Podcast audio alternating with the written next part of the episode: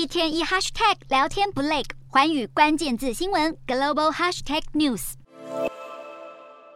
熊熊烈火不断窜出，浓密黑烟直冲天际。俄罗斯库斯克州一座机场遭无人机攻击，导致储油槽起火燃烧。不过，这已经是两天内俄罗斯第三座机场惨遭无人机攻击。先前，俄国中南部利山州加吉列沃机场和萨拉托夫州恩格斯机场遭到攻击，造成三名俄军丧生，并有两架军机损坏。而俄国仅有乌克兰，声称是基辅当局发动的攻击，因此俄军也展开报复行动。而这三起攻击事件都十分不寻常，因为两个遇袭地点都距离乌克兰边界数百公里远。虽然乌克兰并没有直接宣称发动任何攻击，但如果这些攻击确实是乌克兰所发动，那就是俄军二月二十四号入侵乌克兰以来，乌军最深入俄国境内的攻击行动。也因此，总统普丁立刻召集国家安全会议官员开会，商讨确保国内安全之道。克里姆林宫也表示，当局已经采取必要措施来保护俄国免遭乌克兰攻击。并将持续完成特别军事行动。与此同时，乌克兰的总统泽伦斯基则是趁军人节前往东部顿内茨克州巴赫姆特市附近视察军队。当地是俄军近来攻势的集中点，也是两军交战的前线。因此，泽伦斯基特地前往，除了慰劳前线作战的军人，也给他们信心喊话，希望可以振奋乌军士气，成功逼退俄军。